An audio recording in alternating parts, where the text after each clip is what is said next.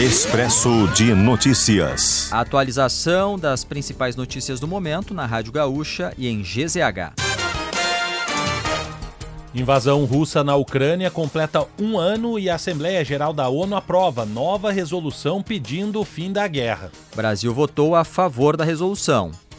Sem oficialização ainda, o Ministério da Fazenda sinaliza a volta dos impostos federais sobre a gasolina e etanol em março. Com o fim da desoneração, a gasolina deverá aumentar em 68 centavos por litro nos postos. Termina hoje o prazo de inscrição no SISU, sistema que usa as notas do Enem para ingresso em universidades públicas. Passa de 200 o número de traba trabalhadores encontrados em situação análoga à escravidão em Bento Gonçalves, na Serra. O proprietário da empresa Oliveira e Santana, apontado como aliciador de mão de obra na Bahia, chegou a ser preso, mas foi liberado após pagar fiança.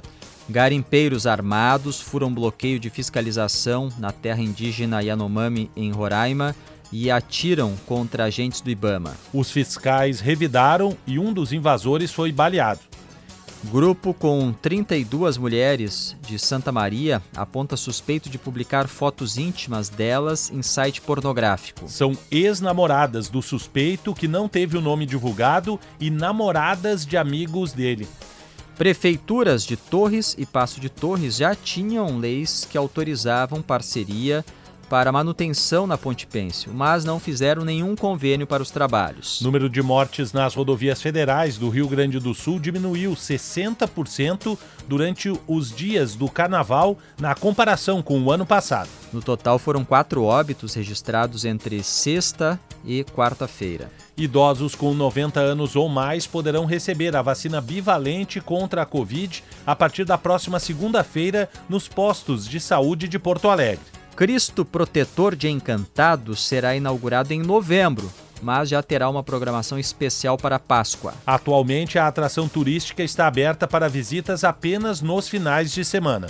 Dois apostadores gaúchos acertaram os 15 números da Loto Fácil no sorteio da noite passada. Apostadores de Roca Salles, no Vale do Taquari, e de Gravataí vão receber pouco mais de 200 mil reais cada.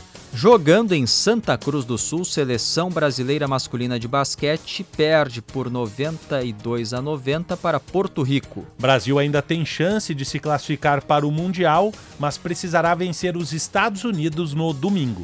São Luís de Juí vence Juventude por 1 a 0 e avança para a segunda fase da Copa do Brasil. Pelo Gauchão, o Grêmio joga hoje às 8 horas da noite contra o Novo Hamburgo na Arena.